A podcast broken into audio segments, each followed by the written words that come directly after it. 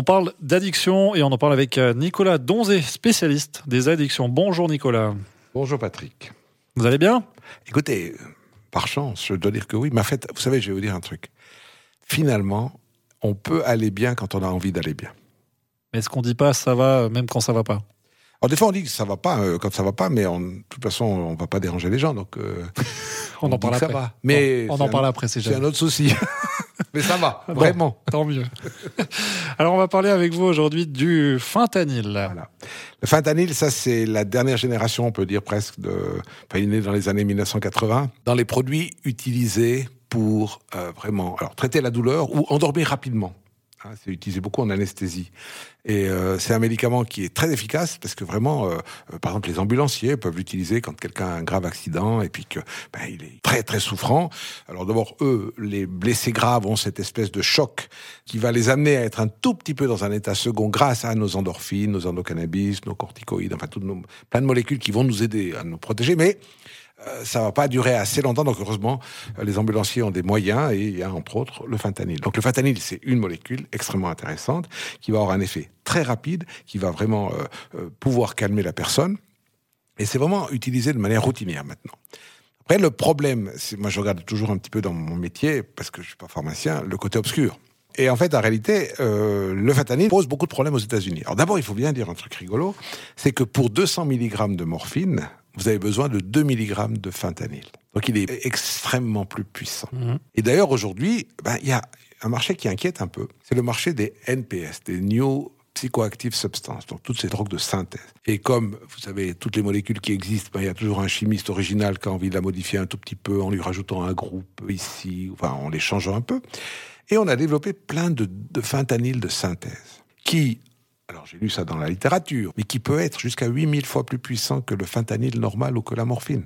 Donc ça signifie qu'on a aujourd'hui sur le marché des gens qui vendent des drogues de synthèse qui sont extrêmement redoutables. Puis une qualité aussi ou un danger qu'a le fentanyl, c'est qu'il, ça s'est vu dernièrement aux États-Unis, un policier a, aidé une personne, parce qu'aux États-Unis c'est une épidémie, hein, le fentanyl. Bon, ça va bientôt venir chez nous, parce qu'en général on partage tout ce qu'ils font. Eh bien, euh, ce qu'il y a, c'est que le policier a voulu aider un patient, semble-t-il, qui était euh, sous fentanyl, et il s'est contaminé les mains avec de la poudre de fentanyl. Et il a fait une overdose. Donc il faut faire attention quand on touche ce fentanyl, semble-t-il, il a des vertus un peu bizarres. Vraiment très puissant. hein. Très, très. Et puis une autre chose, alors ça c'est, alors j'ai vraiment recherché dans la littérature pour être sûr que ce soit vrai, mais ça a l'air d'être vrai parce que c'est pas un fake news, euh, parce qu'on peut se faire avoir aussi hein, dans, la littérature qu'on lit, mais en principe ça n'est pas. C'est que c'est aussi une arme de combat. Ceux qui l'ont utilisé, c'était en 2002, les Russes qui ont libéré les otages de ce théâtre pris euh, sous le feu de terroristes à Moscou.